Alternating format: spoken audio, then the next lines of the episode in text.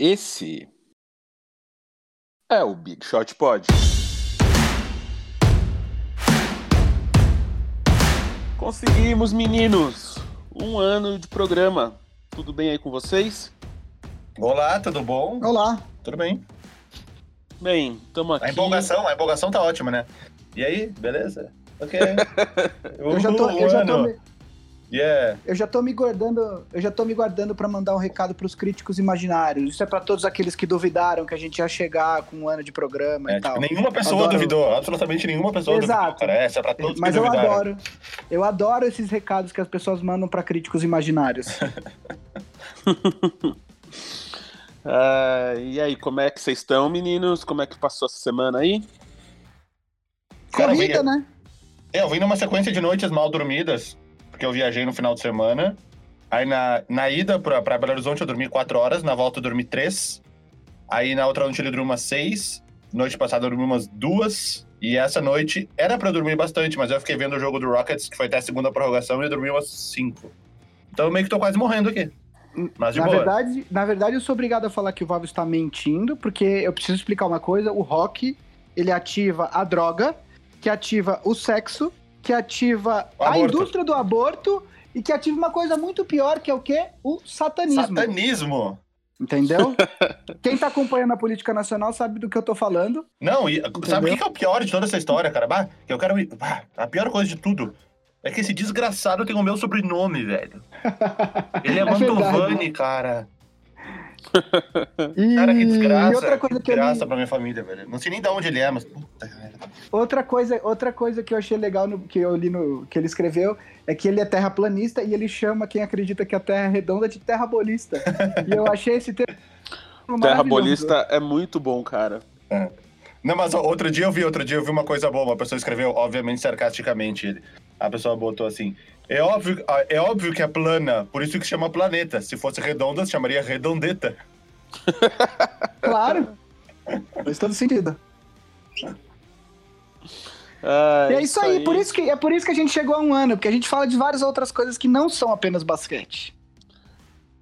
Isso, e hoje, no dia exato da, da fundação do Big Shot Pod, 4 de dezembro, também é aniversário da grande banda Fresno. Parabéns duplamente, Gustavo Mantovani. Muito obrigado. E, e pode ser até triplamente, né? Porque o primeiro vídeo do Boom Shakalaka foi feito no dia 4 de dezembro também. Ah lá, viu? Ele foi lançado assim. no dia 5, Uhum. mas foi feito no dia 4. E finalizado no dia 4. Então é isso. Então a gente tá nessa comemoração aqui. Se você quiser dar parabéns pra gente, como sempre, deixa um comentário no YouTube, se você estiver vendo, ouvindo, né, no YouTube. Manda uma, um e-mail no bigshotpod.ampere.audio ou bigshotpod em qualquer rede social. Fala com nós.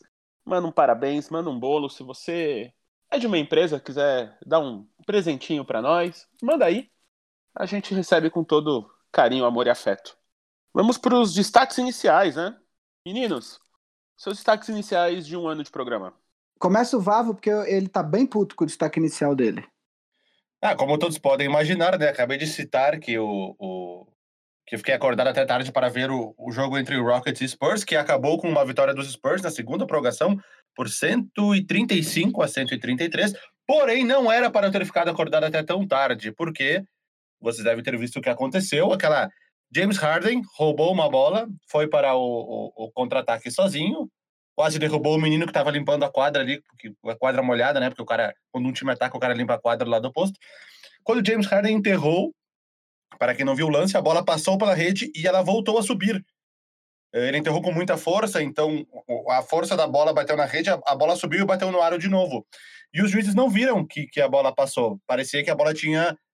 Parecia que ele tinha enterrado no aro, ou mesmo enterrado na rede e a bola subido sem ter passado pela rede inteira.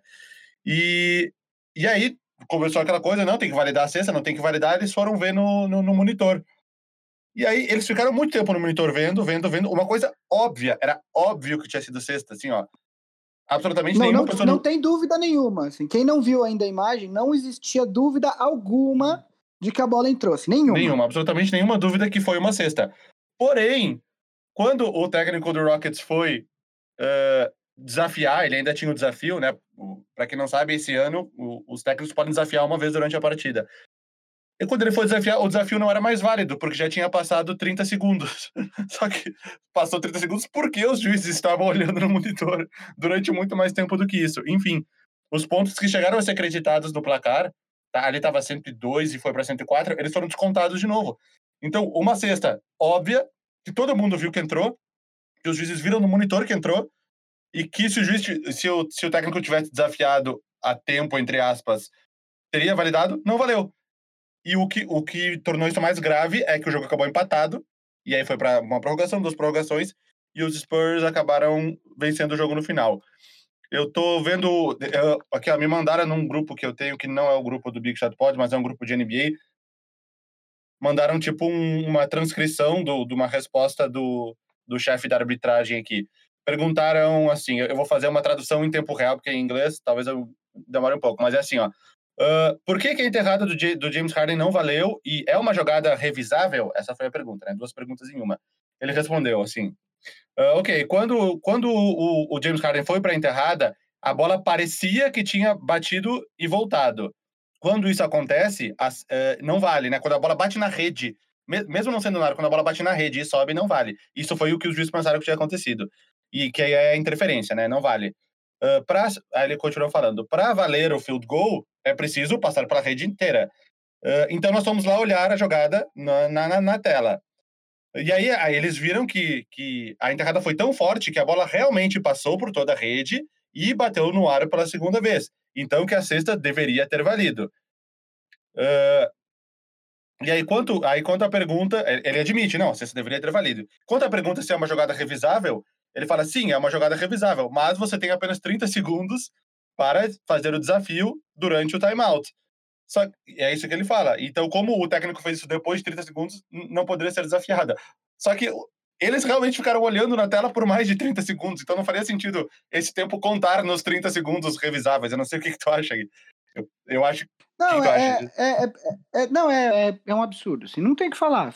Tipo, é, é parece. Podia tocar a música dos Trapalhões, assim, sabe? Não, não tem o que falar. Tipo, é um absurdo, a regra é idiota. Quer dizer, não é que a regra é idiota, a interpretação da regra é idiota. Eu entendo que você tem 30 segundos é, para desafiar uma jogada, mas a partir do momento que quem parou foram os, próprios juízes, né? Como que, como que você mensura isso? Né? É, tudo bem, a regra do, do, do, do da revisão é nova. Uh, então eu acho que vai ter um período de adaptação. Na verdade, se, sendo bem honesto, eu acho que para o ano que vem eles deviam tirar a regra. Não gostei da aplicação, não tenho achado, legal, mas se eles vão se eles forem manter, eu acho que tem uma adaptação e essa é um exemplo claro. Se a, se a, parada foi realizada pelos próprios juízes, é evidente que os 30 segundos que o técnico tem para desafiar não podem contar, né? É, e aí tem outra coisa, é, estão cogitando tanto ou jogar os. O, Rockets quer ou a vitória, direto, sem jogar, ou quer jogar de novo esses minutos que, que faltavam, né? A partir desse lance. É, particularmente, o erro foi bizonho, não tenho que discutir. Particularmente, eu acho isso é, um precedente muito perigoso, que eu acho que não vai acontecer, porque se a NBA concede esse direito de jogar de novo ou dar a vitória para o Rockets, o que vai ter de time pedindo isso depois em lances de erros claros de arbitragem, é, é, não vai estar escrito no gibi, então é um presidente muito perigoso, né? Mas eu acho que assim, a regra é idiota, a regra foi mal aplicada, foi, foi tudo errado ali, não tem o que discutir. É, eu acho que o que, o que pode, o que, o que uh, tá fazendo eles entrarem com, com esse protesto, enfim, é que o fato não é que foi um erro de arbitragem, tipo, uh, ah, foi falta, não foi, ah, a bola saiu, não saiu que talvez seja um erro de interpretação de regra, que seja mais grave do que o erro de arbitragem. O fato de não ter deixado o desafio, quando talvez ele deveria ter deixado pelo, pela criação da regra original, enfim. E aí eu tô vendo aqui que o seria um, o, o, o Rockets pede ou a vitória, porque no caso ele ficaria com dois pontos a mais no jogo, aí eu acho que não faz sentido, porque a continuação do jogo não seria a mesma no cenário onde a bola teria entrado, ou o, o jogar novamente os últimos 7 minutos e 50 do jogo que eu acho que num cenário onde talvez a, a NBA desse razão pro, pro Rockets, esse seria o cenário mais indicado. E, pá, um absurdo jogar novamente os últimos 750. Isso já aconteceu na NBA. Da época que eu acompanho o NBA, eu me lembro de uma vez, e agora eu acabei de procurar no Google aqui para lembrar exatamente quando foi. Foi em 2008, num jogo entre Heat, Miami Heat e Atlanta Hawks.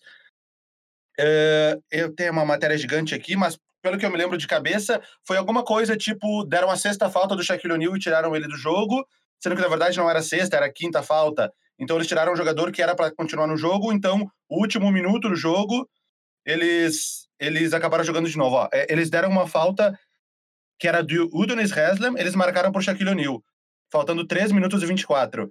Aí faltando um pouco menos, um, chegando perto do fim do jogo, eles deram a, a sexta falta do O'Neal, que era para ser a quinta. Então era isso, e só perceberam isso depois. Então eles acabaram jogando, enfim, numa outra data esse final de jogo. Então isso já aconteceu na NBA. Por um erro que não é um erro tipo de juiz ver o lance errado. É, é que nem eu falei. Uh, não, é nem, não é nem esse caso do Rockets, que seria uma interpretação de regra errada, mas era, era um erro de uma, de uma anotação de, de, de faltas. E essa tinha sido a última vez. E antes disso, aqui na matéria diz, a vez anterior tinha sido em 1982, ou seja, eles ficaram 26 anos sem repetir nenhuma parte de jogo, de 82 para 2008, então agora seria um intervalo de 11 anos caso isso acontecesse. Particularmente, que nem o Gui falou, eu acho que eles não vão fazer isso, porque abriria, que nem ele falou, um precedente muito grande, eles vão dar uma adaptada nessa regra, mas, mas eu não duvido que eles façam. Eu é, não eu duvido, só... porque tem, tem, tem que... como justificar isso, entendeu? É, eu, eu só acho que o perigo, na verdade, é, se, esse, se esse fato do Rockets fosse. Se, se os caras falassem assim, vamos fazer só para esse jogo, porque foi um erro claro, indiscutível, né? Beleza. O problema é que vai vão, os times vão começar a pedir para erros que não são tão, tão indiscutíveis, entendeu? E aí que vai virar, vai virar a zona. Essa é a minha única, minha única ressalva. Enfim, foi um erro bizarro que a liga é, não, eu acho que é muito difícil reparar. Assim, tem um, tem erros que... Antes de passar para teu, pro teu, as considerações iniciais, na, no final da década de 70, agora não lembro qual ano especificamente, teve um jogo entre Nets e Sixers, se não me engano, que eles também eles uh, eles deram acho que três faltas técnicas para um jogador e para um técnico, coisa que não podia dar três faltas técnicas, enfim. E eles tiveram que jogar um final de jogo. Só que eles foram jogar meses depois. E quando esses dois, quando os dois times foram se enfrentar, eles tinham feito uma troca entre eles de jogadores. E o que aconteceu, se for olhar o box score do jogo, tem alguns jogadores que jogaram pelos dois times, porque eles estavam num time na primeira parte do jogo e no outro time na segunda parte do jogo. Sabia dessa história? Gente, Eu já fiz um vídeo não do Bucha Calaca, uns dois anos atrás, falando sobre esse jogo. É que não tem imagem, não tem foto, não tem nada, então fica só pelas histórias. Mas existe isso, os jogadores que jogaram pelos dois times no mesmo jogo, porque houve essa troca entre a continuação da partida. Que loucura. É, bom, eu vou passar para os meus destaques. O meu destaque, na verdade, é, é um destaque só, simples, que é Carmelo Anthony, né? Ele foi eleito o melhor jogador da, da semana passada na NBA. Embora eu não concorde com a premiação, até no grupo do Big Shot Pod All Stars, eu brinquei e falei, é, eu, é, eu repliquei um tweet do Jason Encarnacion do The Ringer que fala, ainda bem que o Harden e o Luca Doncic não jogaram na semana passada, né? Porque o Carmelo Anthony ganhou o prêmio de melhor jogador da Conferência Oeste da semana e independentemente de eu não concordar com a com o prêmio, é, é legal ver o Carmelo, ele tá jogando legal, assim, ele não tá ele, ele, ele tá com média de um pouco mais de 16 pontos, seis rebotes. Uh, ele tá jogando muito bem dentro do garrafão. Ele tá chutando acho que 37% de bolas de três, o que é ótimo. É, ele a vida inteira brigou para porque ele queria jogar de três e não de quatro. Uh, e aí, quer dizer, ele jogando de power forward é muito. É, eu acho que é a posição que ele deveria ter jogado os últimos pelo menos 6, 7 anos da carreira. É, arremessando bem. Exatamente, ele está chutando 37% exato de três pontos. É, tá jogando bem, cara. Eu acho que tá. O, o, time. O Portland tem, tem problemas, né? O Portland tem problemas de lesões, tem alguns problemas de elenco. O Portland tá. É, desde que o, o, Carmelo voltou, ele tá com três vitórias e quatro derrotas em sete jogos. Mas eu fiquei feliz. Ele deu uma entrevista essa semana que ele tava é, falando. Ele tava super preparado para se aposentar caso não aparecesse nenhuma oportunidade. Ele não queria. É, ele falou que não é um farewell tour, né? Que nem o Dwayne Wade teve ano passado ele falou que ele não tá fazendo um tour de despedida na NBA, que ele queria Então não jogar... vai ganhar vaga no All-Star Game. Então não vai ganhar vaga no All-Star Game. Ele queria jogar, ele quer jogar uh, num time que ele que ele que ele contribua. Eu acho até que ele não pensa em se aposentar esse ano, viu, Vavo? Sendo bem honesto, pelo que ele deu a entender nessa entrevista, ele falou: ah, tô com 35, vai fazer 36 anos. Mas ele falou: tô bem. Eu, eu, ele falou: de certa forma, eu tirei um, um, ano de folga, então meu corpo tá bem. Ele tá, ele tá em forma, ele tá jogando 30 minutos por jogo. Ele ficou mais de ano sem jogar e voltou jogando 30 minutos por jogo, que é, é, é um feito, assim. Então, acho legal ver o Melo jogando. É, fizeram muitas piadas com o Carmelo nos últimos 3, 4 anos da carreira dele, por tudo que aconteceu, mas assim, quem é um pouco mais velho e lembra do, do Carmelo nos primeiros 10 anos, ele jogou muito basquete. Esse cara é bom pra cacete, né? É, então a gente não pode esquecer isso, é legal ver ele, fico feliz que ele esteja jogando bem no Portland. Para mim, a melhor, a melhor marca da carreira do Carmelo Anthony é que ele tem um jogo de 60 pontos sem arremessar nenhuma bola de dentro do garrafão. Uau! Só bola de long two, bola de três e lance livre. Nenhuma bola de dentro do garrafão ele fez 60 pontos no Uau. jogo. Ó, eu, eu, eu, vou dizer o meu destaque inicial original antes dessa história do, do Harden. Uh, ontem, a gente teve dois triple-doubles nos jogos de ontem, do Jimmy Butler, pelo Miami, e do Russell Westbrook, que jogou mal pra caramba. 7 de 30 nos arremessos, horrível o Westbrook. Mas, enfim, o jogo foi até a segunda prorrogação e ele conseguiu os 10 rebotes e 10 assistências. Mas a gente não tinha um triple-double desde o dia 23 de novembro. Ninguém percebeu isso. São 10 dias sem triple-double. Nessa, nessa era dos triple-doubles aí de 3, 4 temporadas para cá, eu não fiz a pesquisa, porque eu só percebi isso ontem na madrugada, mas eu acredito que é o maior intervalo, 10 dias sem triple-double aí nas últimas... Precisaria voltar bastante tempo para achar uma sequência de 10 dias sem triple-double. Vou fazer essa pesquisa depois, eu, no, eu aviso no próximo programa. E eu vou ter um destaque também aqui, que é o Dwayne Wade, caras. Semana passada foi Thanksgiving, né?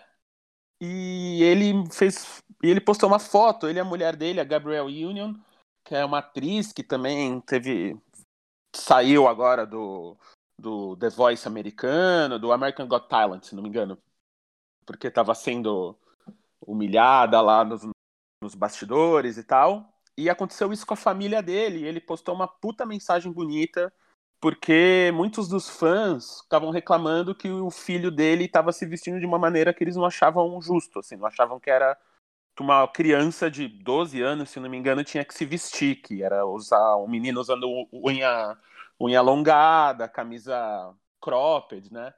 Tipo, é uma, uma mini blusa e tal. E ele e a mulher dele mandaram muitíssimo bem, falando que era Thanksgiving e que a família dele é o filho dele, e o filho dele tem que se vestir como se acha bem, e ele vai apoiar o filho no que for. Então, além de um jogadorzão da porra, um paizão da porra aí do Wayne Wade, parabéns pela pelo é, pela atitude mesmo, né, de comprar essa briga com a galera.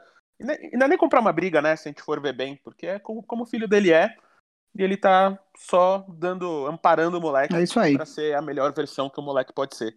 Então, para ele, para ele e para a mulher dele aí, acho que parabéns. Eu acho que é importante trazer isso, porque a gente mesmo, né, quando às vezes fala alguma coisa que, que a galera não quer ouvir, é só esporte, só não é, é quase esse mesmo tipo de ódio que tá indo para uma criança de 10 anos aqui, que não tem nada a ver com nada, né? Só tá sendo ele mesmo. Então, só queria deixar isso nessa fase de Thanksgiving. E aí, vamos para a pauta principal. Antes, ah, mas antes, né, dar um alô aí para todos os All-Stars que já nos ajudam a fazer esse podcast. Então, todo mundo que já nos ajuda com uma graninha mensal ali, muito bom. Hoje, inclusive, teremos quatro perguntas de All-Stars, porque como é programa de um ano, Exato. a gente resolveu abrir a porteira. Então, Brigadão aí para vocês. Vai ter mais serviços sobre isso. Se você se interessa em nos ajudar a fazer o programa, vai ter. Semana passada a gente fez a primeira live, né? Foi bem bacana. Galera fazendo bastante pergunta, vendo aqui, foi bem legal. E então a gente vai ter bastante aqui no primeira fila. Se você quer ajudar, vai ter um link nos destaques, né? Nos destaques não, na descrição do episódio. E é isso aí. Então eu vou deixar vocês aí, meninos, na pauta eu volto no fim do programa, tá bom? Tá ótimo. Vavo, eu vou começar com um assunto que rendeu um pouquinho no grupo nosso, né? Na verdade, rendeu até bastante no grupo nosso na do domingo para segunda, né? é um time que, por incrível que pareça, a gente não falou, não falou, ele não foi motivo de pauta. A gente comentou algumas coisas, mas não foi motivo de pauta do programa até agora, que é o meu Los Angeles Lakers, que tem a melhor, uh, a melhor arrancada aí no começo da temporada, né? Com 18 vitórias e 3 derrotas. Ontem uh, foi conseguiu uma vitória importante contra o Denver Nuggets, é, por, por 106 a 95.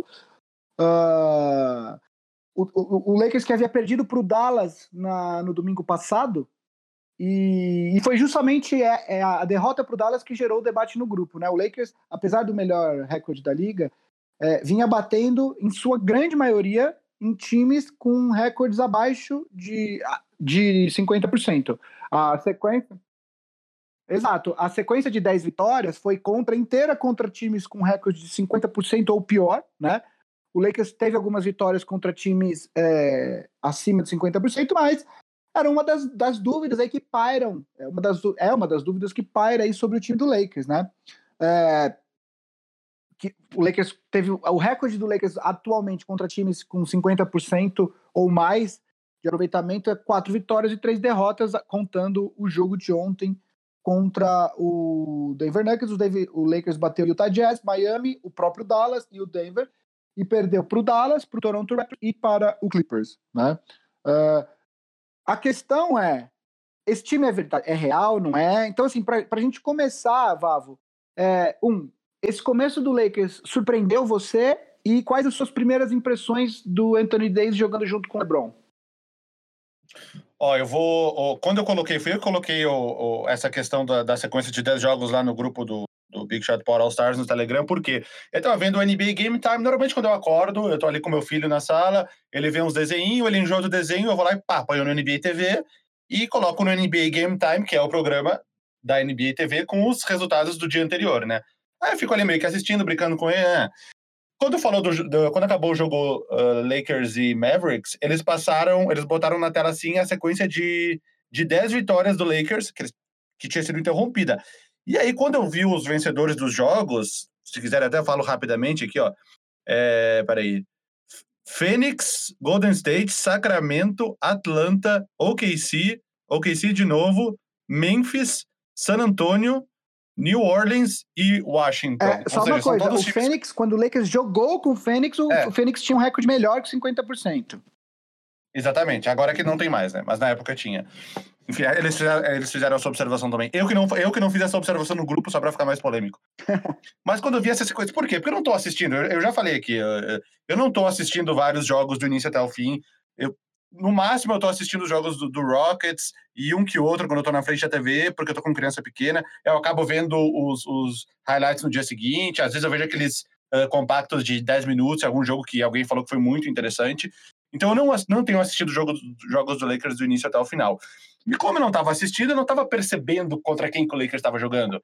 E eu só estava vendo a campanha do Lakers lá em cima. Eu falei, caramba, meu, vai ser impossível ganhar dos caras se o LeBron já ganha de todo mundo nos playoffs, imagina ficando em primeiro lugar da conferência. E eu tava com essa impressão. Quando eu vi que os adversários do Lakers, eu falei, opa, de repente então o cenário não é tão assim como eu tava imaginando.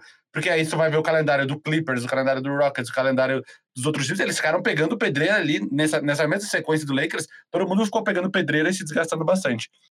Então, uh, do pouco que eu vi do Lakers, Uh, LeBron jogando de, ar, numa, de, armador, praticamente, numa função. Não que ele não jogasse antes, uh, carregando a bola, mas é, realmente é uma função diferente pelos pedaços de jogos que eu vi. Sabe, aquela acordada de manhã que tá dando um, uma, um, um, replay do jogo no Sport TV, assim, sabe? O do Lakers e Mavericks, você viu grande parte do jogo, deu para entender bem como é que tá funcionando o sistema do Lakers. Ele tá jogando de armador, até porque o Lakers, ele tem o Rondo, que tá vindo do banco, e, é, e acho que até um o Rondo é um, um, bom, ainda é um armador muito bom. ele tá jogando muito Inclusive... bem esse. Assim, eu sou obrigado é... a, a, a, a, pagar minha língua, porque eu não gosto do Rondo, mas ele tá jogando bem esse ano. O, eu peguei ele quando, quando ele voltou da lesão, eu peguei ele no Fantasy, logo de cara, assim. Porque, como eu já falei aqui, meu, meu, meu draft do Fantasy foi feito no aleatório, né? Do computador. Eu fui lá e peguei o Rondo, ele tá me dando uns pontinhos aí. Uh, alguém no grupo falando que ele tá metendo bola de três, confere? Cara, mais de 40%. Eu tô buscando essa estatística nesse minuto aqui. Eu tava indo para falar isso. é, quer ver? Aqui, 50. Não, peraí. 48,4 é, 48,4. De, de 3, agora eu quero ver em quantos arremessos por jogo. 15 de 31 ele tá até agora, em 11 com jogos. 3 arremessos de mais ou menos quase 3 por jogo, 2,8. Quem te viu, quem te vê. Pois é. Só falta ele meter agora lance livre, ser bom no lance livre. Não, nem precisa. Já tive... lembra, quando, lembra quando tinha Hacker Rondo? Na, na, na, época que o hacker era modinha, uhum. chegou até Hacker Rondo. Enfim. Uh, e aí eu vi a mecânica do time do Lakers, como é que funciona. Ele. O, quando é que entra o Magui, quando, quando é que entra o Dwight Howard. Que. A, a, galera tá falando muito do Dwight Howard, que ele tá jogando muito bem, mas, tipo, pelo que eu percebi, é nessa função dele, que é jogar 15 minutos mas por jogo, né? Mas o que a gente precisa do. É, o que a gente precisa do Howard é isso é. aí. Não é mais que isso, é isso.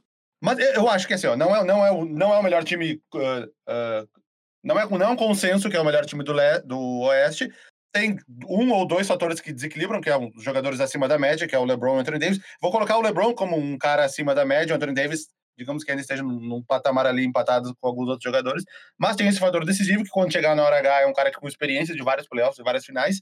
E eu vejo um Lakers que, se mantiver esse ritmo, vai brigar talvez seja até favorito para primeiro lugar, e o Lakers estando em primeiro lugar, tendo mano de quadra, tendo a experiência do LeBron, a experiência do Rondo, que já disputou playoffs, que já foi campeão, uh, Danny Green, que já, já foi campeão por dois times diferentes. Olha, eu, eu, eu estou. Eu estou quase.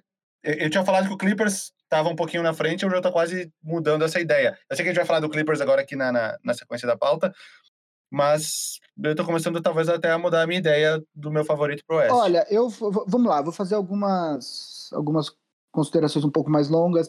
Uh, primeira coisa, eu acho que o Lakers, uh, por conta de toda a zona que o time uh, foi ou tem sido nos últimos anos, e, eu, e, quem escuta, quem acompanha o Big Shot pode saber quando eu critico isso, o Lakers ele entrou nessa temporada, principalmente a imprensa especializada com um ou dois pés atrás com relação ao elenco que foi montado, por conta de tudo aquilo que a gente já discutiu exaustão. O Lakers se livrou de todos os jogadores jovens para abrir espaço no cap, trouxe o Anthony Davis e ficou esperando o Kawhi Leonard, é, que acabou indo para o Clippers.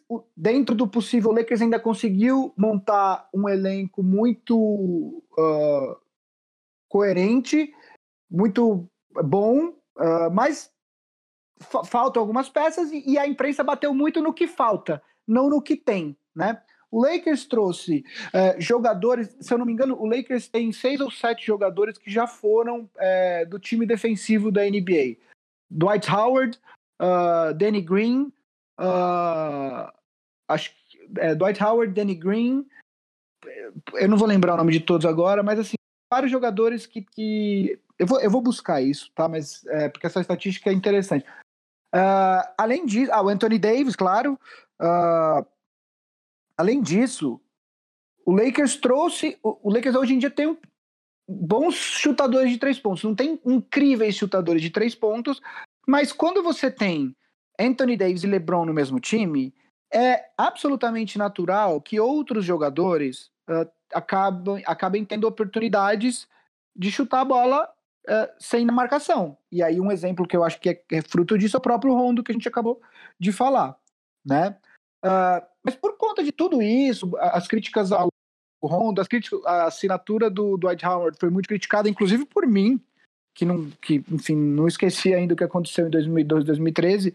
É, o Lakers não era visto como um favorito como é o próprio Clippers. Times, muita gente, inclusive, colocando o próprio Utah Jazz acima do, do Lakers. O Rockets eu nem acho que seja um desrespeito, porque o Rockets é um time muito bom e o Harden, é, por incrível que pareça, ainda arranjou um nível acima da temporada passada para essa temporada, né? Mas, mas uh, o Lakers era visto como uh, uma espécie de, de segundo escalão na Conferência Oeste, né? É, nas apostas de Las Vegas lá, era Clippers, Rockets e Jazz empatados em, em, primeiro, e o Lakers, no caso, um degrau abaixo, seria o quarto, acho que empatado com o Pois Denver. é, o que eu acho que desconsideraram é. E aí, méritos pro Rob Pelinka conseguiu montar um elenco decente. Uh, desconsideraram que, querendo ou não, só um time tem dois jogadores no top 6 ou 7 da liga aí, que é o Lakers. Uh, enfim, uh, e quando você tem dois jogadores desse calibre, o, seu, o resto do seu elenco, ainda que não seja o melhor elenco, uh, você consegue encobrir algumas falhas disso. Dito isso, uh, eu acho que o Lakers ainda tem muita coisa que dá para melhorar. Né? O Lakers, isso vale para outros times, claro, mas o Lakers uh, ainda não tem, e eu acho que essa é a principal coisa que está faltando para o Lakers nesse momento. É um terceiro pontuador consistente. Em alguns jogos aparece o Kuzma, em alguns jogos aparece o Danny Green, uh, em alguns jogos o próprio Dwight Howard uh, é esse cara, o Javeio McGee foi em algum em um outro jogo, mas falta aquele cara que você sabe que todo, a, todo jogo ele vai te dar ali de 12 a 18 pontos. Eu acho que o Lakers não tem esse cara e, e é o que faltou, por exemplo, contra o Dallas, né? Uh, o Lakers perdeu a cabeça no terceiro quarto, deixou o Dallas desgarrar e não tinha um outro jogador além do LeBron e do Anthony Davis que pudesse dar um punch, dar esse punch que o time estava precisando ali na hora, né? É, esse, esse, terceiro quarto, quando eu falei que eu acordei e vi no, a reprise, acho que no Sport TV ou na ESPN, eu vi esse terceiro quarto inteiro, realmente. Ali o, o Doncic, principalmente, o Dallas foi lá e abriu aquela vantagem, Parecia que tava brincando e aí o Lakers não chegou é, mais no jogo. Isso, foi, teve... foi, impressionante. No jogo com o Rockets do Dallas também foi a mesma coisa. Teve um período ali do jogo que eles deram uma desgarrada que não, deu, não teve como alcançar depois. Teve, teve isso, teve o fato que o Lakers começou a reclamar de, alguma, de alguns calls de arbitragem, que eu até acho que, que realmente eles tinham razão em reclamar, mas eu acho que não justifica perder a cabeça. O Lakers saiu completamente do jogo ali por conta de reclamação de, de arbitragem. E teve um outro negócio que o Lakers parou de fazer blitz no Luca Doncic quando ele pegava na bola, que foi um negócio que deu super certo no primeiro tempo, e no, no terceiro quarto eles pararam de fazer isso, o Luca Doncic acordou e explodiu, né? Então, eu acho que foi essa, essas razões da derrota. Mas o ponto todo é que o Lakers, dentro do, dentro do, do contexto, tá muito bem. Eu acho que o fato de ter ganho, ah, mas ganhou, teve uma sequência de 10 jogos que só bateu o time abaixo de 50%. Um argumento que eu usei no grupo. É, eu prefiro perder para o Dallas do que perder para o Pelicans, do que perder para o Spurs, do que perder para o OKC, né? É, se, você, se um time bater todos uh, os times que supostamente ele deve bater e, te, e tiver um recorde de 50% contra times bons, a gente está falando de um time que vai bater 60 vitórias, um pouco mais, um pouco menos. Enfim, eu não, eu não vou reclamar disso jamais. Né? Agora, é óbvio que a gente quer ver o time batendo times bons, e aí foi, foi, foi muito importante, por exemplo, ter uma, uma, uma vitória contra o Nuggets ontem em Denver, inclusive com o Anthony Davis tendo uma atuação defensiva monumental em cima do Jokic. Tem alguns, quem, quem quiser assistir os highlights, ele teve alguns lances de marcação individual no, no Jokic que foram monstruosos, assim. Então, Vava, eu queria te fazer duas perguntas. A primeira é: todo mundo sabe que o Lakers tem interesse no André Godala, uh, mas que o Lakers possivelmente não tem os ativos para fazer uma troca, só conseguiria adquirir uh, o Igodala através de um buyout se o Memphis fizer. É, a minha pergunta é: o que você enxerga que o Lakers pode fazer para melhorar esse elenco? E a minha segunda pergunta é se você acha que o, Anthony Davis hoje é o principal candidato a jogador defensivo da temporada. Com esse, já estamos no primeiro quarto da temporada aí. Não, o, Igodala, falando dele, ele seria ótimo tanto para o Lakers quanto para o Rockets, que é esse cara que tem uma função meio específica. Uh, normalmente ele é o cara que vem do banco de reservas e que, quando necessário, ele acaba ele acaba ficando entre os titulares para marcar o principal jogador adversário. Ele é um cara que já tem idade mais avançada, não sei de cabeça agora, mas deve ter uns 36, 37 anos. E, e ele tinha, tem essa função específica. Ele deu trabalho em cima do próprio Rockets na temporada passada, sendo o cara, nas últimas temporadas, sendo o cara que marcava o Harden. Seria um cara que, que acrescentaria muito pro Lakers, até para dar uma poupada nos outros jogadores. Tem jogadores tipo o Caldwell Pope, que tá jogando vários minutos pro jogo, né? Pelo que eu percebi. Sei lá, deve estar jogando uns 30 minutos pro jogo. Ele não é o melhor jogador do mundo. Ele é um cara que. Inclusive, ele só tá no elenco do Lakers ali porque sobrou uma vaguinha. Então, eu acho que ele, um cara como o Igodala é, até tiraria um pouco da pressão de um cara como o LeBron, que a gente fica batendo na tecla que tá ficando mais velho. Na, verdade, ele não tá ficando mais velho, né? Ele tá ficando mais velho na, na, na, data de nascimento, porque no, no eye test, né, no, no olho, ele não tá ficando mais velho, mas enfim tudo que puder tirar de pressão em cima dos outros jogadores uh, na parte defensiva, tu ganha na parte ofensiva.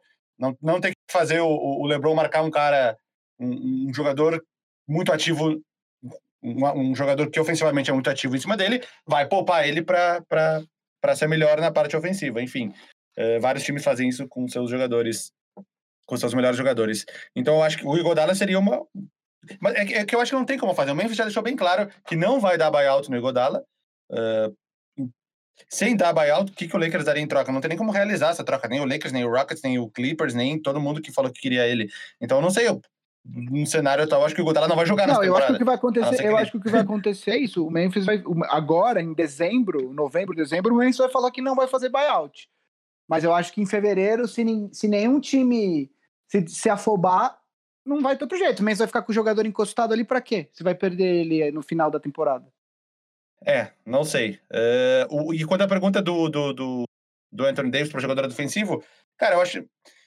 a- a- a- o prêmio de jogador defensivo é o prêmio mais da narrativa do que as pessoas falam na internet, porque é muito difícil fazer uma análise. eh, ninguém tem uma amostra tão grande de todos os bons jogadores defensivos a ponto de chegar numa, numa, numa conclusão. Não, eu acho que este é o melhor jogador defensivo. Isso acontece todos os anos.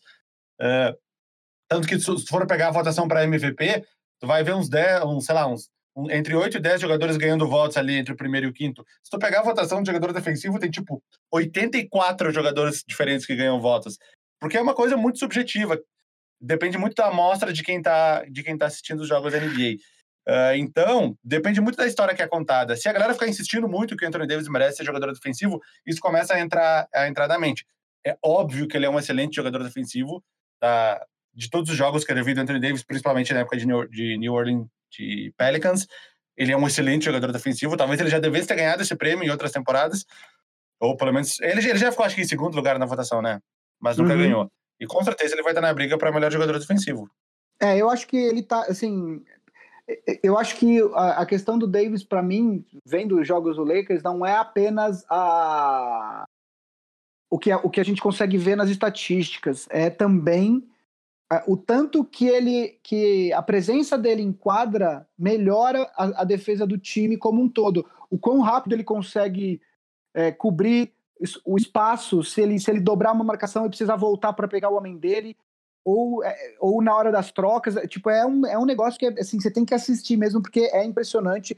É, na minha opinião, hoje ele é o favorito ao prêmio. Óbvio que a gente ainda tem mais de mais três quartos de temporada, mas para mim ele é o favorito. E aí, então, ô, Vavo, para fechar, você acha então que esse começo do Lakers é real mesmo, não é ilusório? Mesmo que tenha jogado mais com, com times. é, é, tenha tido um, um calendário um pouco mais fácil, você acha que é real, que esse time vai brigar ali no topo da conferência até o final da temporada? Obviamente que não tendo acho que- lesões, claro. Não, eu acho que sim. at- Até porque se tu pega 10 times abaixo de 50%, o que, o que tu vai fazer melhor do que ganhar 10 vezes? Não existe nenhum cenário melhor do que esse. E poucos times, mesmo times muito bons, poucos times ganham 10 jogos seguidos ao longo de uma temporada, né? Inclusive, eu tava vendo esses tempos, tem alguma franquia que nunca ganhou 10 jogos seguidos na existência, eu esqueci qual é. Na, sua, na existência da franquia, nunca ganhou 10 jogos seguidos. Eu vi essa estatística um, há umas duas semanas atrás, eu esqueci qual era a franquia, mas enfim. Inclusive, foi esse um dos É. argumentos que eu usei no grupo. Quer dizer, o, o Houston acho que tem uma derrota pro Pelicans ou pro Brooklyn, né? O Clippers perdeu. Pro Nets, tem uma pro o Nets. Clippers perdeu pro Pelicans, perdeu pro Spurs. O Clippers perdeu para alguns times é, abaixo de 50%. Eu poderia falar do Houston pro Spurs, mas não vou comentar por conta do que aconteceu, ah, que a gente já falou no começo do programa, né? O ponto é, todos os times bons têm derrotas para times ruins. O Lakers ainda não tem, então eu não vou. Por isso que eu falei que a derrota para o Dallas não me preocupa. Eu me preocuparia se tivesse perdido para o Pelicans, se tivesse perdido, principalmente sem o Zion, tivesse perdido para um time é, mais fraco. Mas como não é o caso, é, não me preocupa. E aí, é, falando em Clippers, Vavo, vamos atravessar o vestiário, então. E atravessar o Pelo, túnel, Pelo túnel que só o Chris Paul conhece. Exatamente. Vamos atravessar o vestiário e vamos falar do Los Angeles Clippers, que agora a gente já tem aí ah, um, um espaço amostral suficiente para começar a entender o que, que vai ser esse Clippers com a presença do Paul George e do Kawhi Leonard ah, em quadra. Eles já têm alguns jogos juntos, etc. É, eu queria saber, vou- começando no, na mesma, no mesmo lugar que eu comecei perguntando do Lakers, é, eu queria saber se o nível que o Paul George voltou te surpreendeu, dele voltar tão bem, e as suas primeiras impressões do, do Paul George com o Kawhi juntos. É, essas, essas cirurgias no ombro do Paul George, sabe o que, que me pareceu? Que era assim, ó. pa- Parece que era assim, ó. ó se a gente precisasse muito de. Se a gente, Paul George, se a gente precisar muito de ti, tu consegue jogar? Ah, eu consigo. Mas a questão é, eu preciso de ti lá no final, quando tiver pra valer. Ele, ah, então é melhor dar uma segurada aqui pra eu estar realmente bom lá no final. Eu não sei se tu, se tu, se tu viu isso porque ninguém tinha nem anunciado que ele ia precisar dessas cirurgias quando acabou a temporada passada. Ele tava de boa. Do nada, ali no meio da off-season, não, o George vai fazer cirurgias nos, nos dois ombros. Então me parece que foi tipo uma um pensamento meio a longo prazo, tipo, ah, a gente segura aqui no início, não tem problema nenhum, a gente tem o Kawhi, a gente tem o Williams, a gente tem o Montrezl Harrell, o Patrick Beverly, o time vai funcionar muito bem, mesmo sem o Paul George, ele é um dos melhores times da liga, e aí o Paul George volta com tudo depois de dar essa pequena arrumadinha nos ombros. Eu imagino que ele sem a cirurgia estaria tipo a 90% disso, e, a, e, se precisasse forçar, forçaria, se tivesse numa hora decisiva ele jogaria sem a cirurgia, mas pensaram a longo prazo, até porque assinaram um contrato longo com ele, para ele estar tá voando na hora que importa, que é o final da temporada, assim como fazem com o Kawhi. Então, mas o fato dele ter voltado fazendo, depois de tanto tempo fora, ele fez 33 pontos no, no, no, jogo de volta, acho que 37 no jogo seguinte, e surpreende, lógico, surpreende. Normalmente que quem fica tanto tempo fora volta aos poucos, volta jogando menos minutos, volta. Se bem que ele jogou poucos minutos, né? Esse jogo dele de 30 e, 30 e poucos pontos ele fez em 20 minutos, se não me engano. Mas normalmente o cara volta em ritmo lento e ele ter voltado já parecendo que nunca parou, faz até eu suspeitar da, da, da foi, foi o que me fez até suspeitar dessas cirurgias necessárias que ele estava precisando. Me pareceu mais uma, uma correção, uma correção assim, pensando muito a longo prazo para a carreira, do que uma coisa imediata que precisava ser feita para ele poder continuar jogando basquete. É, eu, eu, assim, o que me assusta nesse time do Clippers, é, o que é impressionante é o fato de que, além de ter Kawhi Leonard e Paul George, você tem dois jogadores saindo do banco que podem fazer 25, 30 pontos num jogo tranquilamente, que é o Williams e o Harrell, né? Aliás, nesse momento, o, o, o Clippers tem Kawhi com 25 pontos de média, Paul George com 23,5, o Lou Williams com 21,1 e o Harrell com 19,1. Quer dizer, você tem praticamente quatro jogadores com 20 ou mais pontos de média, né? E o pick and roll do Lou Williams com o Harrell é um negócio mortal, né? Então, quando você tem um, um, dois caras no banco que podem chegar a 20 pontos para cima tranquilamente, é, é, aí que você dá o pulo. Além de você ser um time que defensivamente tem muitas opções, com dois dos melhores defensores da liga na, na linha titular. O Harrell também é um excelente defensor. Aí você tem o Beverly, você tem o Patrick Patterson, você tem o Magruder, você tem caras que, que são uh, uh, que, que do ponto de vista defensivo contribuem bastante. Mo Harkless, que é um cara que foi muito subestimado na passagem dele pelo Portland e etc. É, defensivamente você tem um time muito, muito forte. E eu acho que nos playoffs, é, talvez você não vai ter nenhum time defensivamente melhor do que esse Clippers. O problema é que, além disso, ofensivamente, o time é muito forte. Né? O time é, tem quatro uh, scorers, pontuadores, quatro caras que podem acabar com o jogo, podem dominar um jogo uh, na parte ofensiva, e é isso que, que, que torna o Clippers possivelmente o time mais perigoso numa eventual série de, de, de playoffs, né? É, agora, o que eu, e eu acho que é isso que está funcionando para o Clippers. Né? Eu acho que é tudo isso, todo, o Paul George voltou bem e tal. Agora, é, o que eu acho que pode ser, e aí queria escutar os seus comentários. Eu continuo com a mesma impressão que eu tenho. O Kawhi não está 100%. O Kawhi está jogando a 70%, 80%, o que para ele já é bastante é, acima da média. Eu acho que ele consegue, inclusive, dosar isso. Talvez não seja não só por não conseguir, mas apenas para se dosar. É, eu vou dar um exemplo claro, acho que do jogo contra o Celtics, que, que ele foi dosando, foi dosando, foi dosando, e no último quarto ele explodiu, né? Então, eu acho que ele mesmo está se segurando um pouco, porque é fato que ele não está 100%. Uh, que, os, os, os repórteres da NBA que acompanham sabem que no vestiário ele tem dias que até ele tem dificuldade para andar por, por conta das lesões. Eu acho que isso, isso é uma coisa que pode pode ser o calcanhar de Aquiles do Clippers no num eventual playoff, né? Quer dizer, o, o físico do Kawhi e do próprio Paul George, que, que já, já, vem já vem tendo lesões. Essa dos ombros não foi a primeira lesão dele, né? O que, o que você acha? Um, do Kawhi e dois, o que, qual que seria que você enxerga que pode ser o ponto fraco do Clippers nos playoffs.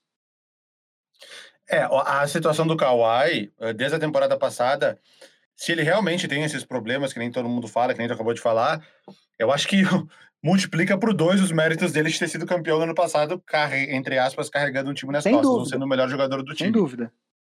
Porque vira uma, vira uma das maiores façanhas da história do esporte. Um cara jogando a 70%, 80%, enfrentando aquele Golden State Warriors, que a gente sabe que perdeu algumas peças no final, mas que era o time mais favorito da, da NBA dos, das últimas décadas para ganhar um título. O cara carregou o time nas costas, sendo ele jogou 60 jogos na temporada passada. Eu acho que é, é mais méritos ainda para ele. Nesse ano ele já jogou 16 de 22, que proporcionalmente, se for ver, vai dar 60, é, vai dar 60, 59,6, vai dar 60 jogos também. Então acho que é mais ou menos essa essa é isso que eles almejam para Kawhi no final da temporada, 60 jogos, ele está jogando 31 minutos por jogo, que é menos do que caras como caras do nível dele, LeBron, uh, Harden, Antetokounmpo, esses jogadores, o Antetokounmpo até joga um pouco menos, mas esses outros jogadores jogam em torno de 35, 36 minutos. Ele joga até menos, faz parte dessa poupada dele. Mas realmente preocupa, cara. Putz, eu sou um cara que. Kawhi já, ele é um cara que já foi campeão por dois times diferentes, sendo MVP das finais pelos, pelos dois times diferentes, está tentando isso por um terceiro time diferente. Se conseguir isso, vai ser tipo algo absurdo, porque quem conseguiu ganhar título da NBA por três times não era jogador principal, era, era role player, né? Que era o Robert então, Torrey e o, e o John Salley, que era um cara que ganhou um título com 40 anos de idade sem entrar em quadra. Então, mas aí tem, tem mas... a narrativa de que o LeBron tá tentando fazer a mesma coisa. É, não, até isso tem essa disputa, né? O LeBron tá tentando fazer a mesma coisa ganhar o terceiro título sendo o principal jogador de um, de um, de um terceiro time. Sim, sim. É, então, uh, cara, preocupa, preocupa, mas acho que, acho que tem que esperar para ver o desenrolar da história. Acredito que, com certeza, o Clippers deve ter uns 10 caras no staff deles só calculando quanto tempo o Kawhi deve jogar por jogo, qual jogo ele deve descansar, contra qual time ele deve descansar, contra qual time ele deve voltar com certeza deve ter uma equipe só para fazer isso, para otimizar o número de vitórias no final e, e, otimizar as chances do time ser campeão. Mas preocupa, lógico. Puta, a pior coisa vai ser se um cara tipo o Kawhi acabar tendo uma carreira encurtada por causa disso. Entendeu? Exato. É, Porra, e aí... DeMarcus Cousins, por exemplo, o cara tava caminhando para ser um Hall of Famer, first ballot, e, e hoje o cara não consegue ficar saudável, pois é. entendeu? É. A gente torce porque o Kawhi não, não siga esse caminho, porque putz, seria de, de, Talvez o único cara nível MVP, assim, que teve. que parou muito cedo por causa de lesão era o Bill Walton, né? Que teve uma carreira muito curta. Ele teve um comeback lá com o Boston depois, como Sixth Man, foi campeão lá em 86. Mas era um cara nível MVP que teve a carreira muito encurtada por causa de lesão. A gente cara, torce para que um o outro cara, Tem um outro cara que eu acho que ele não teve uma carreira encurtada, mas ele, mudou, ele acabou não sendo tudo que ele poderia ser por conta de lesão, que é o Grant Hill, né?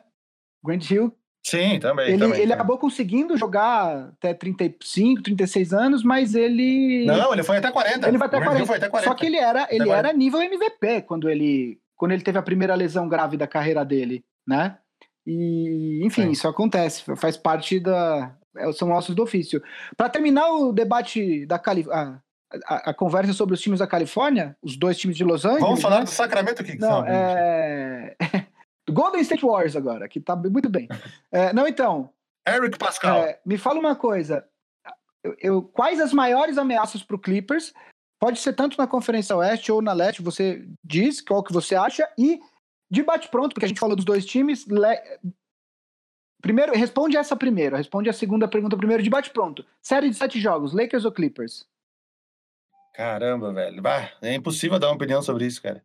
Eu, eu, eu, vou, eu voto no Lakers porque o, é que o mesmo fator que o, que o LeBron tem, o Kawhi também tem, que é, que é, essa, que é essa, essa força extra na hora H. Mas se eu tivesse que escolher agora, eu escolheria o Lakers. Eu, eu sou acho. clubista, vou de Lakers também. Agora, ah, tirando o Lakers, então, quais. Mas é tipo 51, 51 a 49. Ah, não, tipo pra assim. mim é 98 a 2.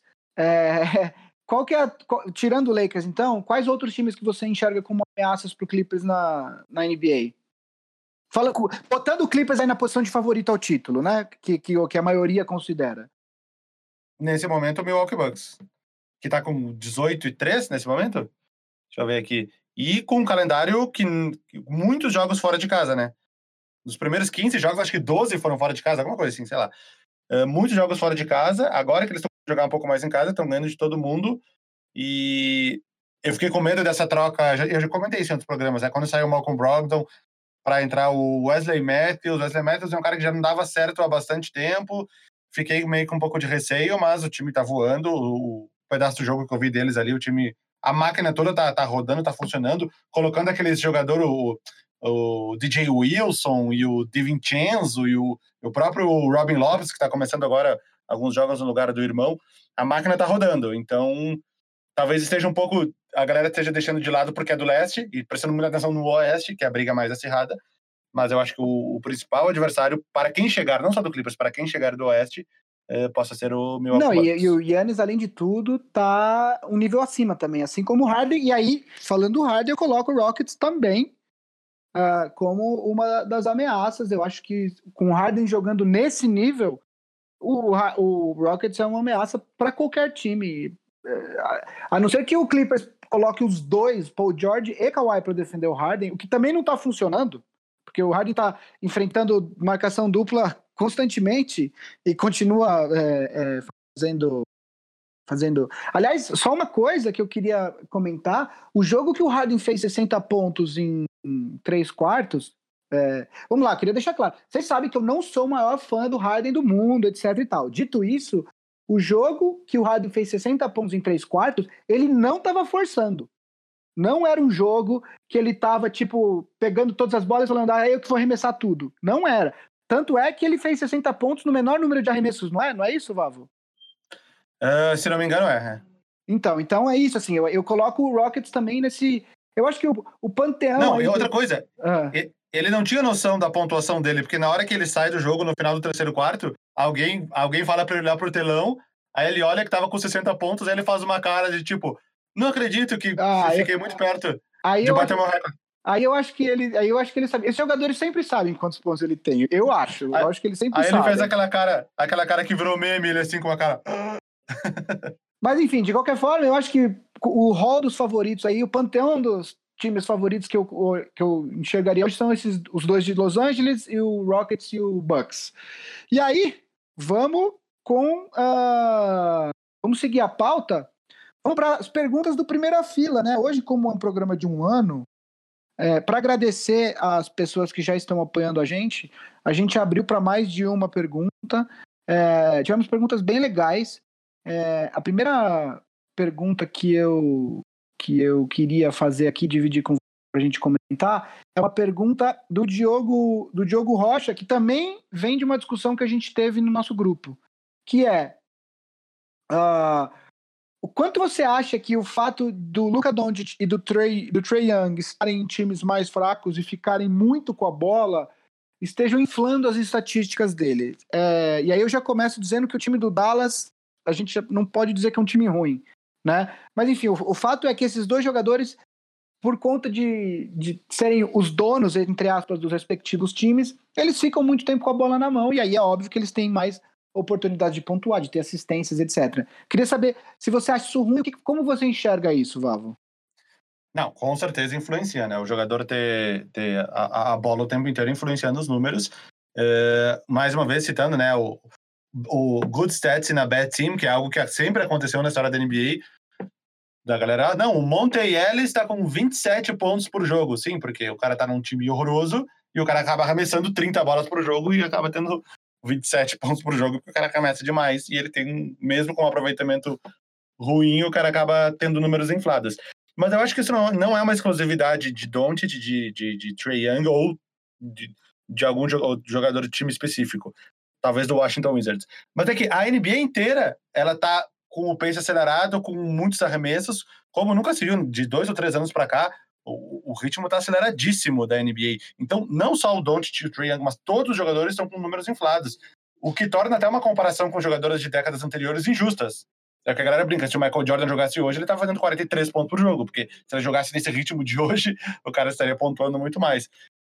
Por isso que existe aquelas estatísticas, uh, por 100 posses. Ah, agora tá fazendo tantos pontos por 100 posses. Por quê? Porque uh, tu nivelando pelo número de posses, tu consegue comparar 100 posses do jogo de hoje com 100 posses do, do, do, do, jogo da década de 80 e 90, o que também não é muito justo, porque as posses de bola eram diferentes. Enfim. Uh, mas eu acho que sim, uh, é verdade. Os números do Trey Young e do Luka Doncic, esses, se tu pegar os números do Trey Young e colocar na década de 90, ele ia ser MVP cinco temporadas seguidas. Porque é, quantos pontos que ele tá? Tipo, 29, não sei quanto é que tá os números do Trae Young Quase agora. 30. Ah, do Trae Young, não, Trae Young eu não sei de cabeça. Não, o Luka Doncic ele ia ser 10 vezes MVP seguido com esses números da década de 90. O Trae Young ia ser só uma 5. 28 pontos, uh, 4 rebotes e 8 assistências. é, o, os números acabam inflados, entendeu? E o fato dele estarem num time. O Trae Young nem tanto, mas, o, o Doncic nem tanto, mas o Trae Young, no fato dele estar num time uh, bem fraco e carente de outros jogadores uh, dominantes, ele acaba tendo os números inflados, com certeza. E aí vale dar uma olhada, vale dar uma olhada nos aproveitamentos, né? Ó, 46 de gol, 38 de 3, 86 de lance. Não, o aproveitamento dele tá ótimo. Principalmente com a suspensão do, do John Collins, John Collins né? É. Que, enfim. E aí. É, não, eu concordo contigo. Tem, tem, são várias questões, né? Tem o pace, tem o, o, próprio, o próprio o estilo de jogo da NBA que é diferente do, do, do, do jogo há 15 anos atrás. Né? Você tem mais cestas de três pontos, uh, você tem uma série de outros fatores que, que as regras, né, que tem algumas regras que complicam até um pouco mais a defesa, né, é, que mudaram, enfim, tem uma série de. O jogo é outro. Então, eu acho que sim, óbvio que tem o fator que são a, as primeiras opções ofensivas do time, com liberdade para fazer o que eles bem entenderem, mas também tem é, essas, essas questões que são inerentes à, à evolução do, do, do, próprio jogo. Né? Ah, para seguir aqui, Vavo, duas perguntas. Pensa, só, só um parênteses. Pensa que o PER do Luca Doncic, que é 33, é, se acabasse hoje a temporada, seria o maior da história da NBA. Exato. Aliás, já mostra uma coisa. PR, para quem não sabe, é tipo Player Efficiency Rating, que é um cálculo que envolve pontos, rebotes, assistências, aí desconta turnover, põe roubo de bola, desconta cesta errada, enfim. É uma estatística que inclui todas as outras estatísticas. Mas, obviamente, no PR não leva em consideração uh, uh, pace e essas estatísticas mais avançadas. Aliás, uh, saiu uma, uma, uma matéria essa semana ou semana passada que é justamente se o Yannis, o Harden e o Doncic quebraram o PER. Se, tipo, se por, por conta de, do estilo de jogo deles e tal, se, de, se vale a pena continuar usando o PR como uma referência. Sim. Enfim, é, seguindo aqui, Vavo, a nossa, a nossa, a nossa pauta, porque a gente ainda tem mais três perguntas. Uh, pela primeira vez, acho que isso uh, é inédito. A gente tem duas perguntas sobre uh, jogadores do Orlando Magic.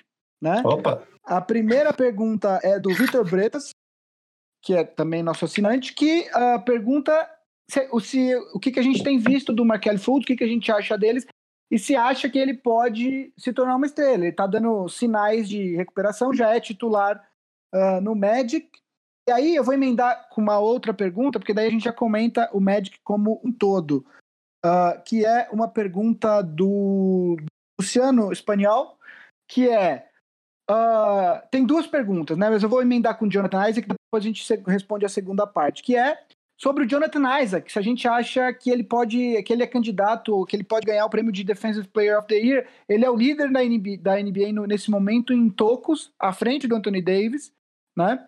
E aí, só para contextualizar, o Mark Fultz está com média de 12 pontos, uh, 2,5 rebotes, quase 4 assistências e uma roubada e meia de, de bola por jogo, né? O Jonathan Isaac tem média de 13 pontos, 7,4 rebotes, uma assistência e 2,8 uh, tocos por jogo. Uh, queria saber se você chegou a ver alguma do, do Orlando, Valve. O que, que você acha desses dois jogadores? Uh, não lembro, acho que não cheguei a assistir nada de Orlando. Acho que não, mas vejo aquela coisa, né? Highlights, melhores lances. Obviamente que nos highlights só tem coisa boa, né? Então, quando a galera tem postado muito highlight do Markel Fultz, principalmente por toda a expectativa que todos têm em cima dele, toda a história dele, da primeira, primeira escolha no draft, lesão no ombro e tudo mais.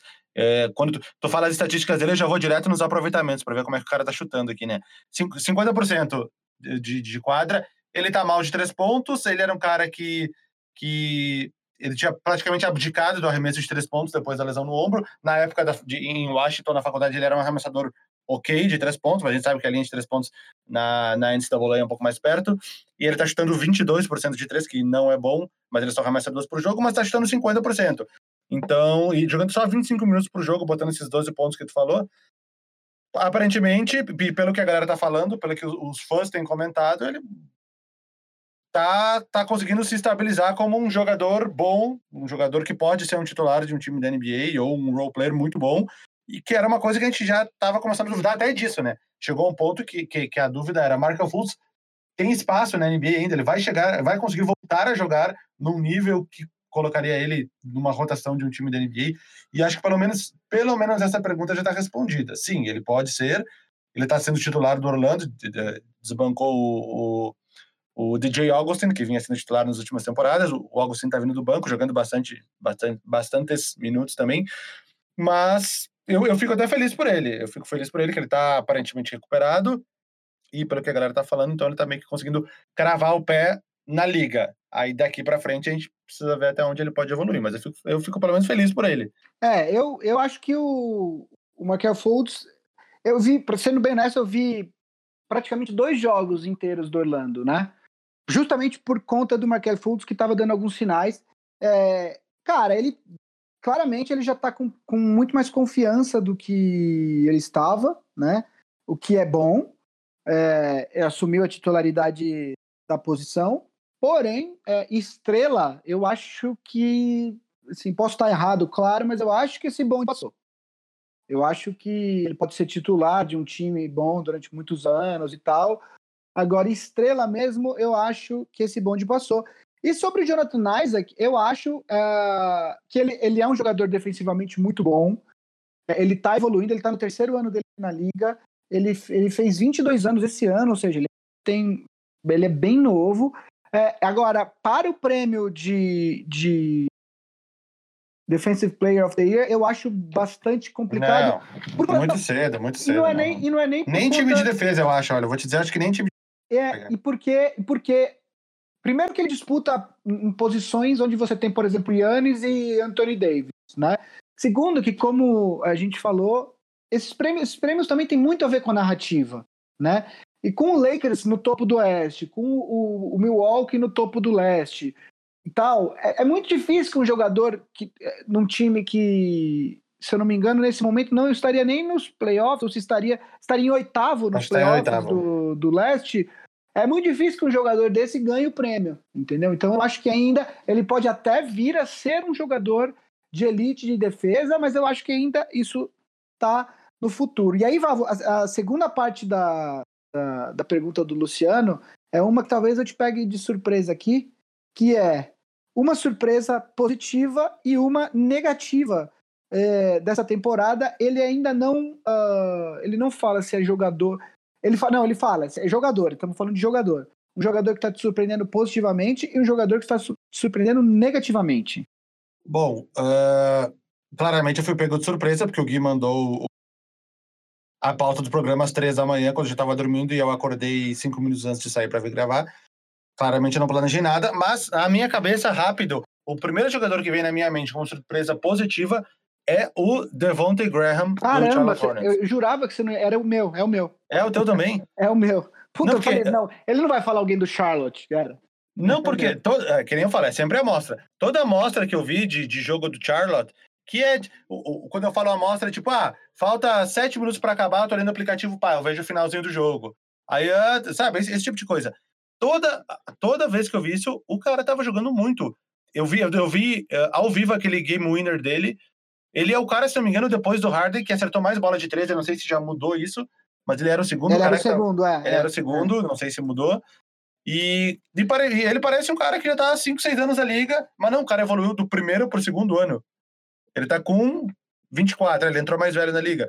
Mas na primeira temporada ele, ele fez 5 pontos por jogo. Nessa ele tá fazendo 18 pontos por jogo. E agora ele até foi, foi, foi colocado no time titular junto com o. Com, com o, Terry Rozier. Terry Rozier é, é que também tá jogando legal. Eu não, eu não Mas, lembro. Tipo, é a surpresa, é a questão surpresa, cara. E, e, os aproveitamentos dele. Ele tá, ele tá com 40, 40% de gols, que não é a melhor coisa, mas 40% de 3 pontos também, entendeu? Nesse volume, o cara acertando tanto é surpreendente. É, não, e eu lembro, assim, a, a, questão é que, além de. Eu não lembro de nada dele do ano passado. Assim, lá é um jogo. Quando eu vi ele começou a ir bem esse ano, alguém pegou ele na Liga de Fantasy e tal, eu nem sabia quem ele era, assim, pra ser bem honesto. E aí aparece do nada. Eu acho que o outro cara que vale a pena citar é o Kendrick Nunn também, né? Que também sim, a gente, sim. que já é um rookie até mais velho e tal, já jogou de League e tal, que de repente tá fazendo aí. Tem jogo com 20, 20 e tantos pontos, né? Acho que posit as, as, as, as, surpresas positivas são, são nessa linha. Negativa. Eu, eu, vale citar, eu acho que vale citar também, então, já que já, que já caímos muito em cima dele, que é um cara que, mais do que ter aumentado sete pontos por jogo, mais do que ter melhorado em todos os números, mesmo jogando o mesmo número de minutos, ele melhorou o aproveitamento dele, que era uma coisa que a galera sempre criticou, que é o Andrew Wiggins. Que se ah, não for sim. um All-Star, se não for um All-Star esse ano, ele vai ficar na beirinha ali, vai ser talvez é o primeiro no, cara no, de fora. No Oeste eu acho que vai ser complicado ele ser É, então. Talvez com umas três lesões que nem teve uns anos atrás, talvez com umas três lesões ele entre, mas. mas ele é. é um cara que, se for, se for ver os, os, números dele, ele melhorou em tudo, realmente em tudo ele melhorou. Isso é. A essa altura, já na sua 1, 2, 3, 4, 5, sexta temporada, é um, é, é um tanto impressionante. E, Vavo, é... e surpresa negativa, você tem alguma? Fala a tua que eu vou pensando aqui. Cara, eu vou falar de um jogador que eu gosto muito, que eu tô sempre esperando ele uh, ter aquele, aquele salto, mas que eu, esper, eu achava realmente que isso ia acontecer esse ano. É, de todos os jogadores que o Lakers mandou para o Pelicans, era o que eu mais queria que tivesse ficado, claramente estava errado, que é o Lonzo Ball. Uh, o Lonzo continua tendo muitos problemas com lesões. Ele já perdeu alguns jogos nessa temporada, já perdeu a posição de titular. O, o Pelicans agora, ultimamente, tem, tem começado com Holiday e J.J. Redick uh, na armação. Uh, ele continua com um aproveitamento de field goals muito ruim. Ele tem 37,3 de field goals, de todos os field goals, e 34 de três pontos, o que é até melhor da carreira dele, mas uh, as médias de assistência dele, ele está com 5,6. As médias de rebote dele também é, são as mais baixas da carreira, com 4,2. Eu esperava mais, eu confesso que, que esperava mais o Lonzo. É, o meu destaque negativo, então, agora pensando, Lamarcus Aldridge, que inclusive já, está, já estão rolando boatos de possíveis trocas pelo San Antonio, do San Antonio Spurs. Eu vi um boato de uma troca com o Miami Heat, talvez. É, eu vi uma que seria com o Miami Heat pelo Justin Winslow e Kelly Olynyk, sei lá mais quem, enfim que ele é um cara que tá jogando mesmo minutos, os mesmos minutos que ele sempre jogou ali em torno de 33, mas é um cara que caiu, caiu três pontos, caiu quase três rebotes por jogo a menos do que ele costumava pegar, e que, obviamente, o fato da máquina dos Spurs não estar tá funcionando. O time venceu ontem sem ele, né? Ele supostamente está machucado, mas dizem que ele está. Ele está. Estão dando um tempo nele para ver o que fazer na sequência da temporada. Dizem as más línguas, mas ele supostamente aqui no, no, no, no tá como day to day aqui, né, que pode voltar a qualquer momento, mas ele é um cara que meio que saiu até do radar, a galera até meio que com a campanha ruim do San Antonio meio que esqueceu dele, ele foi até um All-Star na temporada passada, nas últimas duas até, ele, acho, que ele, acho que ele foi All-Star, esse ano completamente descartado, e é um cara que talvez tenha um futuro numa franquia diferente aí.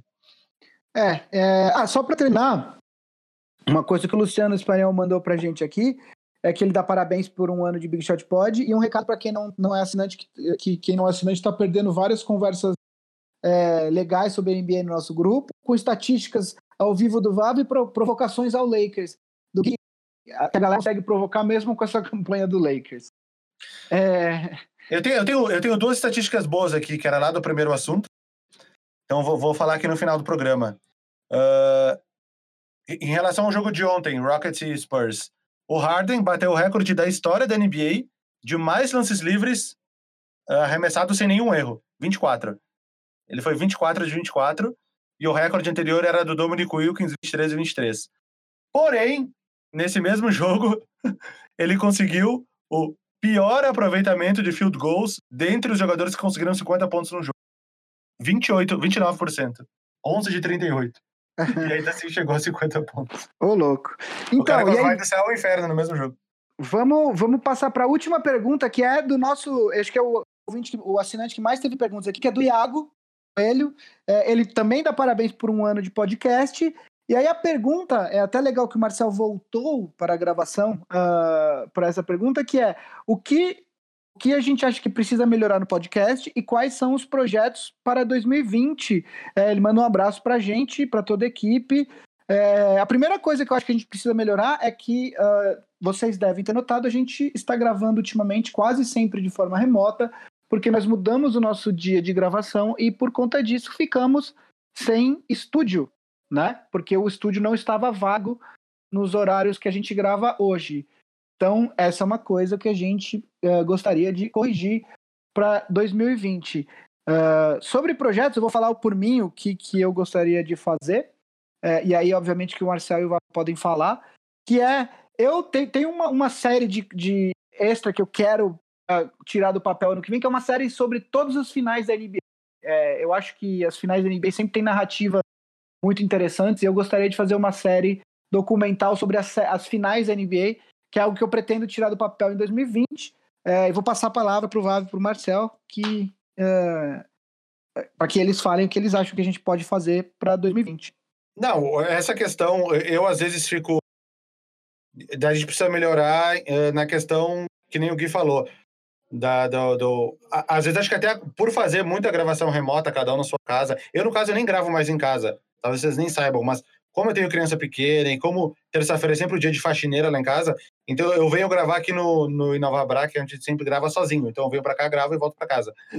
Mas eh, a gente acaba, eh, eu gravo no meu computador, às vezes a gente grava no, no fone, aí o Marcelo em casa grava com um microfone bom, o Gui grava com não sei que microfone, acaba ficando uma diferença de áudio muito grande quando acaba quando, quando eu mesmo acabo ouvindo os programas depois.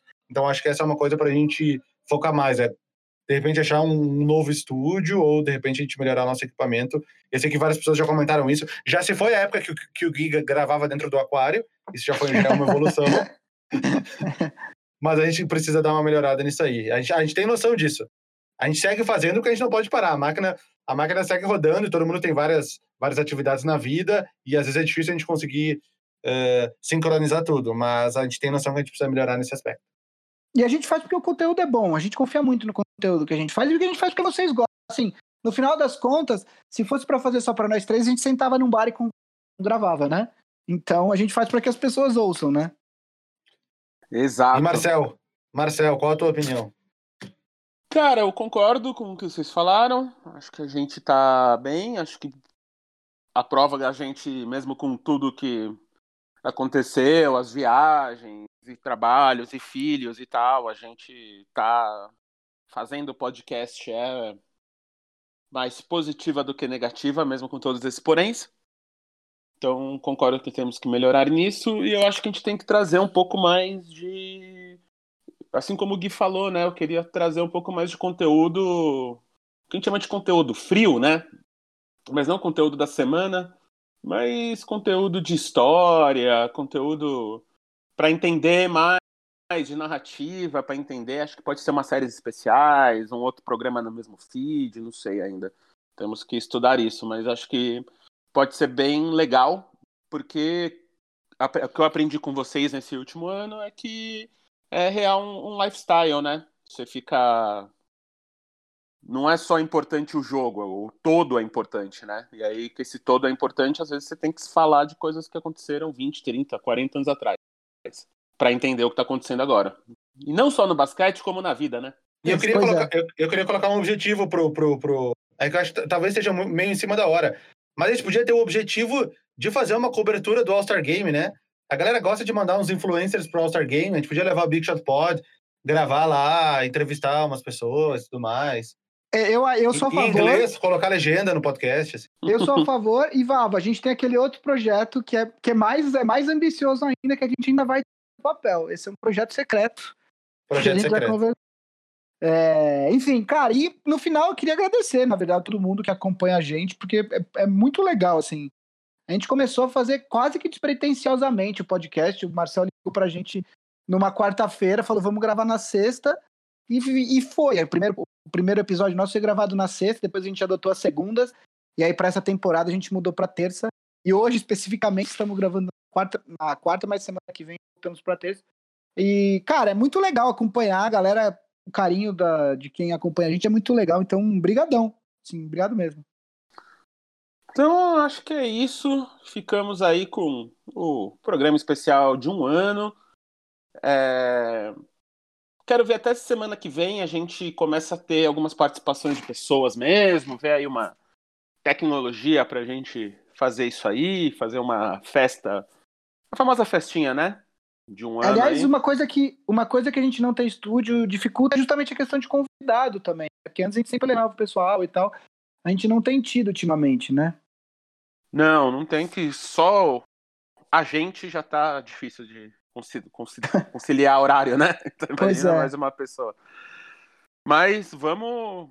Tá tudo andando para isso fazer. A gente, toda vez que a gente vê os gráficos, que a gente vê as pessoas que estão ouvindo, quantas pessoas estão ouvindo, a gente fica muito feliz. Porque, né, é um conteúdo que muita gente falou que era nichado, só que são milhares de vocês aí, Big Shooters, ouvindo nós toda semana, e isso é super bacana. Então, jogo da semana? Jogo da semana. Começar, Vavo. Eu, eu, eu escolhi aqui um que é uma reedição do confronto talvez mais emocionante dos playoffs uh, do ano passado, que é Toronto e Filadélfia, em Filadélfia, no sábado, dia 8 de dezembro, a partir das 8 horas da noite. Talvez o confronto mais emocionante dos playoffs do ano passado. Ah, boa pergunta. Boa, boa, bom jogo, bom jogo. Obviamente, quando tu tá falando, eu tô abrindo aqui a lista de jogos, que nem eu falei, eu recebi na madrugada. Nós estamos no dia. Ah, porque o jogo da semana é um quadro que a gente começou essa semana. Você não podia é... ter visto antes. É, tu vem com essa surpresa aí de jogo da semana, me, me pega de surpresa. Eu não sei o que escolher aqui. Mas deixa. Eu tô... Galera, o jogo da semana eu sempre vou escolhendo durante o programa. Hoje eu esqueci. Paciência. Acontece. A gente esquece. Eu tô olhando aqui, ó. Tem um, opa, tem um bom aqui, ó. É, é um, é um jogo, é um jogo, é um jogo entre conferências. Vai ser na terça-feira que vem, dia 10 de dezembro. São dois times que talvez a galera esperasse que eles estivessem um pouco a, a, acima nessa temporada do que eles estão, mas são dois times com núcleos jovens e que devem aí melhorar, ficar melhor nos próximos anos. Denver Nuggets e Philadelphia 76ers. É um jogo Bom que só jogo. acontece duas vezes por temporada. Se me perguntar como é que foram os últimos encontros, eu não tenho a mínima ideia. Mas Denver Nuggets e Philadelphia 76ers, terça-feira, dia 10, às 9 da noite do horário de Brasília. Excelente jogo. E eu vou dar um jogo também. Bucks e Clippers, sexta-feira, 10h30. Ó, oh, oh, excelente. Passei despercebido por esse aqui, lendo. O Marcelo foi mais Possivelmente o, jogo, o melhor jogo na, da explicação aí. Pô, gente, aqui, né, a gente tá. Pode parecer que não, mas esse um ano eu aprendi uma coisa ou outra aí. é, legal. então, galera, é isso. É isso. Só lembrando, se você quer ser um All-Star, ter suas perguntas respondidas aqui com prioridade, ajudar a gente a fazer o programa melhor, essas séries especiais, tudo isso que a gente falou aqui no programa inteiro, é... assina lá no PicPay, picpay.me, picpay.me barra BigShotPod. Vai estar tá esse link na descrição. É 15 reais, então uma promoçãozinha do Mac. Duas Coca-Colas grandes, uma Coca-Cola grande já, né? Por aí é, então, Baratex aí, por mês. Você vai ter acesso no grupo do Telegram. Ao Fantasy do ano que vem, né? Porque esse ano a gente já tá rolando, eu devo estar tá perdendo todos os jogos ainda. É, essa live mensal, a gente já fez a primeira semana passada, vamos ter mais uma logo mais. E aí a gente tem a primeira fila para responder suas perguntas. Logo mais vai ter também newsletter, vai ter tudo isso. Mas principalmente, se você gosta do conteúdo, é para nos ajudar a fazer esse programa ainda melhor, a gente ter tempo de fazer mais pauta, de ter estúdio, de ter tudo isso para ter mais conteúdo bacana para vocês. Então, picpay.me barra bigshotpod, assina lá, vire um All-Star.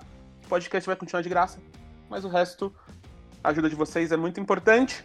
Se quiser dar parabéns pra gente por um ano, arroba bigshotpod qualquer rede social, bigshotpod, arroba ampere.audio, nosso e-mail.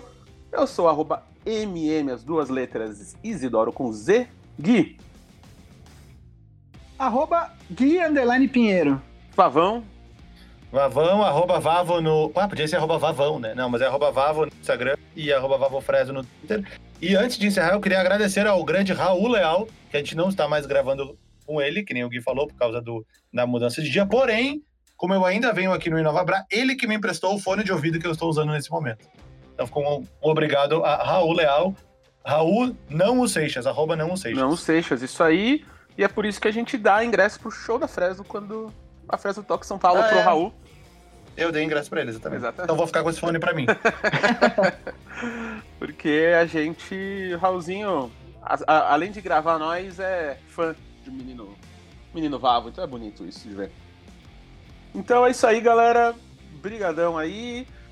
Se você gosta dá like, comenta, essas coisas todas. Família Ampere de Podcasts, Boa Noite Internet, um dos podcasts escolhidos pela Apple como um dos melhores podcasts do ano. Zing, Família Feminista, os podcasts da HBO, que está acabando a temporada de Watchmen. Se eu fosse você, não perdia, que a temporada tá incrível.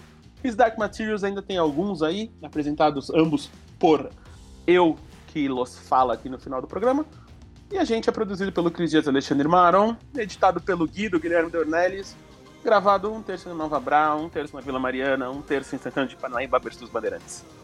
Então a gente volta aí semana que vem. Até lá. Abraço.